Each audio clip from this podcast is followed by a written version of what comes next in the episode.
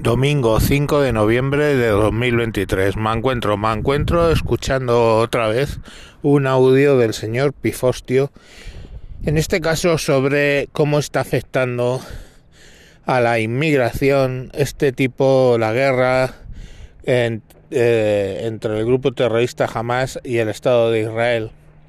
Y bueno, pues qué consecuencias está teniendo contra la inmigración y sobre todo qué consecuencias debería tener. Vamos a escuchar el audio. Este es un mensaje del señor Pifostio para el señor Mancuentro y sus oyentes. En fin, siguiendo con la temática de las que les hablo últimamente, hoy les quiero dar un mensaje un poco diferente Hoy les quiero, me quiero centrar en un mensaje que es tan importante como los demás que les he dado. Y el mensaje es muy fácil de contar y luego requiere un poquito de ampliación. El mensaje es no generalicen, centren la culpa en el culpable. El culpable es aquel cuyos actos perjudican a terceros de manera grave o en la totalidad de la comunidad, de la sociedad. Este mensaje es muy importante porque nos tenemos que defender. Concretamente, tenemos que defender a nuestra sociedad, a nuestra cultura y a nuestra civilización del horror que estamos viviendo en toda Europa cámara lenta, cada vez menos soterrado. Esta tarde ha ocurrido uno de tantos atentados antisemitas a una mujer por ser judía y han pintado una esvástica en su portal, en su puerta, perdón, pero además de eso la han apuñalado. Quien sea. Con bastante con bastante probabilidad ha sido una persona, por los motivos que fuera, cercana al salafismo, al fundamentalismo islámico, que ha querido derivar su atención, la atención del público hacia otro lado. En fin, hasta aquí no mucho que discutir. Y es más, Horas después, ha habido una gran manifestación en Berlín en la que se han enarbolado una serie de interesantes pancartas. Lo mejor de ellas, sarcásticamente hablando, una que dice una umma, una comunidad islámica, según lo entienden en esas cabezas, una identidad, una solución Einstein me parece que se dice el califato. Una bandera de los talibán y finalmente un mapa de Europa. Imagínense qué color tiene nuestra península ibérica. En fin, así las cosas, las personas que nos amenazan son literalmente las que nos amenazan. Las personas que se han manifestado así no solo amenazan a los judíos. Es evidente a dónde quieren ir a parar, es evidente que, como era de esperar, nos amenazan a todos. Se lo insisto las veces que haga falta. Esto es una guerra contra Occidente. Esto es una guerra de ellos contra nuestro modo de vida, siendo que no pocos de ellos decidieron en su momento ellos o sus padres o quien fuera emigrar a Europa. ¿Y quiénes son ellos? Ellos son las personas que viven entre nosotros, pero que quieren destruir nuestro modo de vida. Ellos son las personas que esperan la oportunidad para atacar a todo Occidente. Y es que solo les hace falta un, un pequeño teatro de guiñol donde nos hagan eh, las explicaciones sobre, oye, mira, soy malo, de verdad, aunque no te lo creas, aunque no se lo crea gilipollas de tu vecino, y lo que acabar con tu modo de vida. Muy bien. El problema que tiene esto es que esas personas son parte de las comunidades islámicas que viven con nosotros. Yo me atrevería a decir, y no creo equivocarme, que la mayoría de los musulmanes que han emigrado en algún momento a Europa quieren vivir en paz, o al menos no quieren destruir esos países de acogida que han mejorado sustancialmente sus ingresos, su tranquilidad, su paz y su modo de vida. ¿Qué es lo que ocurre? Esto no es Kumbaya, muy al contrario.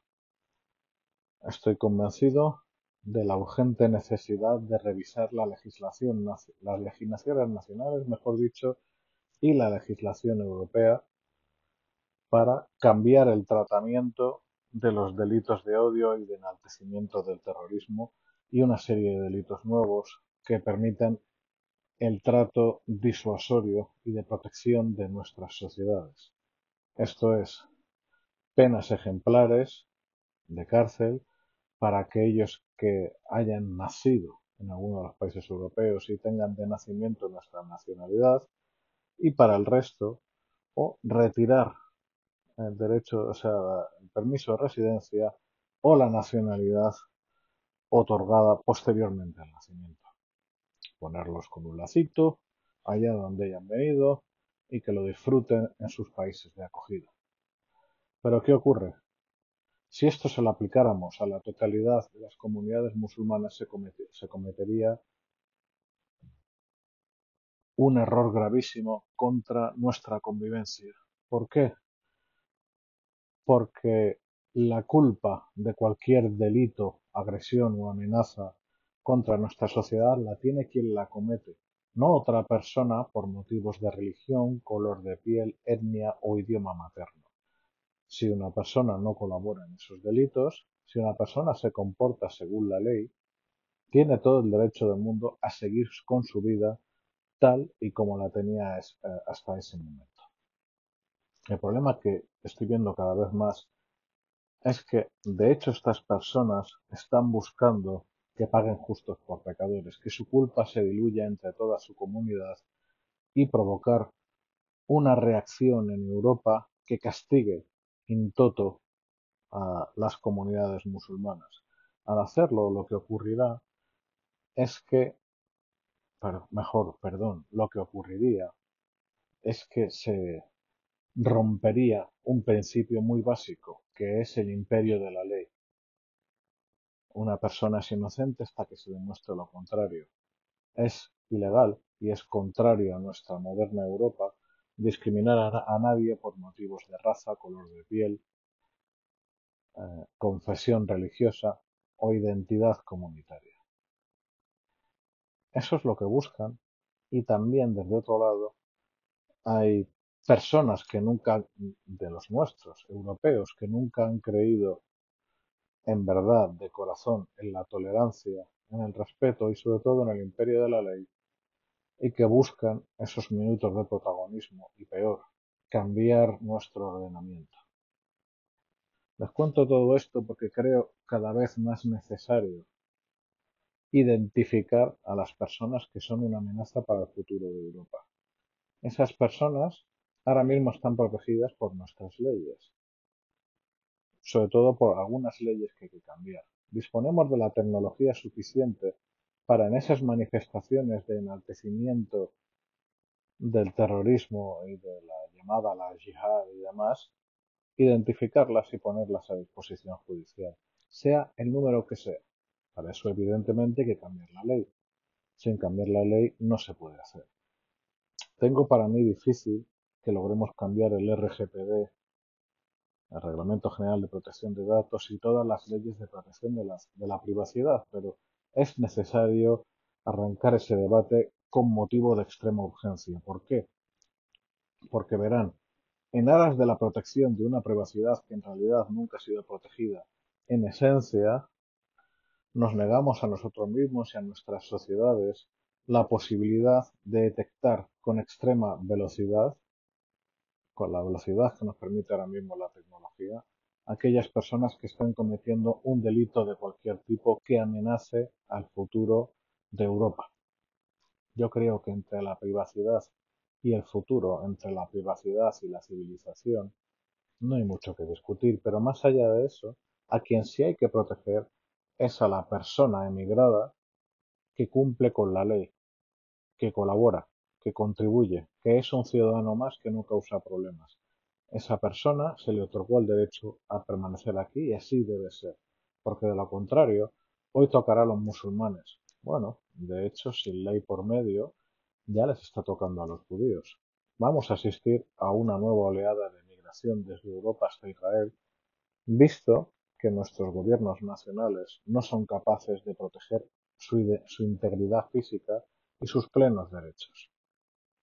Imagino que cierto cabo austríaco estará riéndose desde, el más profundo de los infiernos. no hablo de islamofobia, o no lo hablo en el, sentido que lo emplea la autoizquierda en Europa y particularmente en España, que están tan desnortados y sus líderes son tan malvados que prefieren a un salafista antes que un sacerdote cristiano, sea católico o de otra denominación.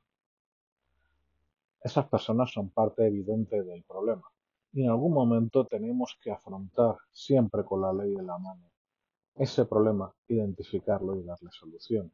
Pero es un problema netamente diferente a la protección de la parte de la comunidad musulmana, que son ciudadanos decentes, que son personas que quieren vivir en paz, de aquellos que nos amenazan. Esto también eh, nos lleva a otros temas que ya, han empezado a salir, que son el modelo migratorio. El modelo migratorio se ha demostrado terriblemente perjudicial. Terriblemente perjudicial porque, por ejemplo, en España en la práctica se ha privilegiado la emigración norteafricana o africana sobre la emigración hispanoamericana, siendo esta última una emigración evidentemente mucho menos problemática y mucho más fácil de adaptar, asimilar y lograr una convivencia plena. Hay otras cuestiones que hay que revisar en su debido tiempo, pero simplemente por decir esto hay quien te llama facha, como eh, la adjudicación de distintos tipos de ayudas sociales y económicas que son incentivos perversos para la falta de integración. Si una persona no se tiene que esforzar por integrarse, no lo hará. Si una persona se encuentra que por ciertos mecanismos a lo mejor no tiene ni que trabajar o que desde luego de los presupuestos de un Estado que no es el suyo le llueve el dinero, pues evidentemente el incentivo no apunta hacia el esfuerzo. El problema de eso es que hay unos cuantos miles de personas nacionales nuestros en toda Europa que han montado sus modelos de negocio en apoyar este tipo de dinámicas y esta, este modelo de emigración errónea. Cuando se habla, por ejemplo, de refugiados que vengan desde el norte de África, me gustaría saber de qué se refugian, o sobre todo, cuál es la figura legal que definiría dicha situación de refugio. Estoy siendo sarcástico porque evidentemente no la hay. Hay un tema todavía más importante que tratar, que es el tráfico de personas. Como ustedes sabrán, eh, las oleadas masivas de migración están favorecidas, potenciadas en algún caso incluso vehiculadas por un pequeño ecosistema de organizaciones que, aunque no se dice es el elefante en la habitación, son las mismas que han, hecho tráfico de personas con, por motivos de explotación sexual o tráfico de drogas, con la diferencia nada sutil de que esto no se persigue, sino que hasta algunos momentos se alienta y que en cualquier caso esas organizaciones viven y muy bien de un tráfico de personas que tiene que parar.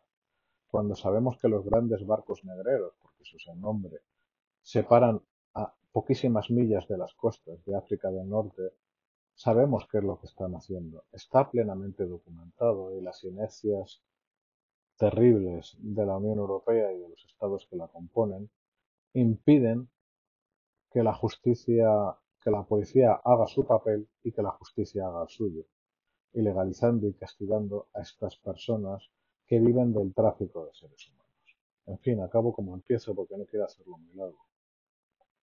Hay que proteger a Europa. Proteger a Europa implica exigir a nuestros políticos que desactiven con carácter de urgencia toda actividad que difunda, apoye o potencie cualquier actividad salafista que se identifique con lo que es, que es una amenaza existencial para Europa y que se tomen medidas absolutamente ejemplarizantes.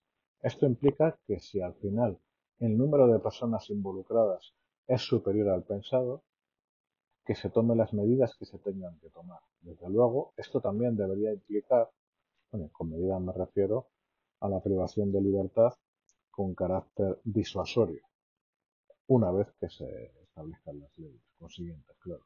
Esto implicaría a lo largo de toda Europa, pero eso es un derecho curioso porque depende de cada estado, por diferencias complejas que no viene al caso, em, la revocación de la eh, otorgación de la nacionalidad a personas que una vez otorgadas se han convertido en una amenaza para nuestras sociedades. Esa pelota está en el tejado de España, de Francia, de Alemania, de Italia, de Portugal. Pero esa es una situación que hay que solucionar.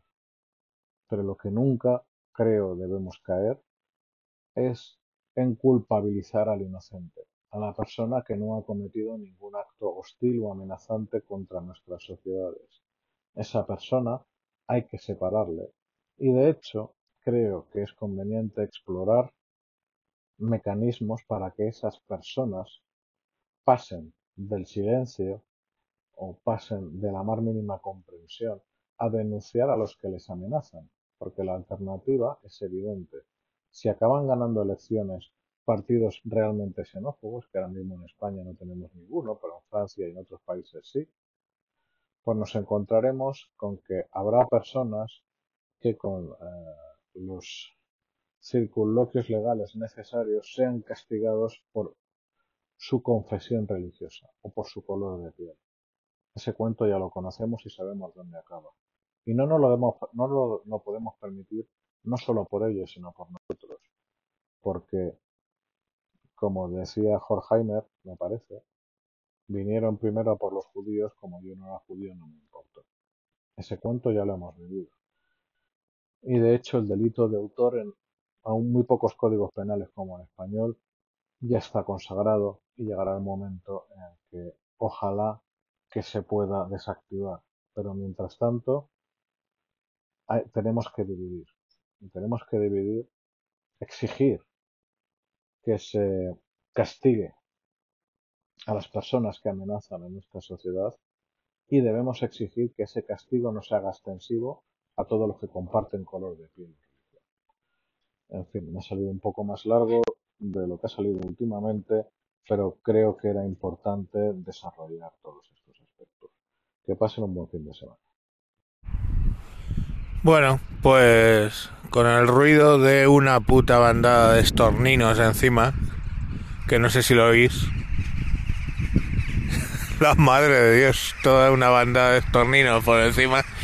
Bueno, pues con los estorninos nos despedimos hasta hasta mañana. Yo creo que puedo firmar todas las palabras que ha dicho el señor Mancuentro Uy, me encuentro, señor Pifostio, ¿cómo estoy? Y, y, nada, pues ya está. Mañana más, probablemente sin estorninos.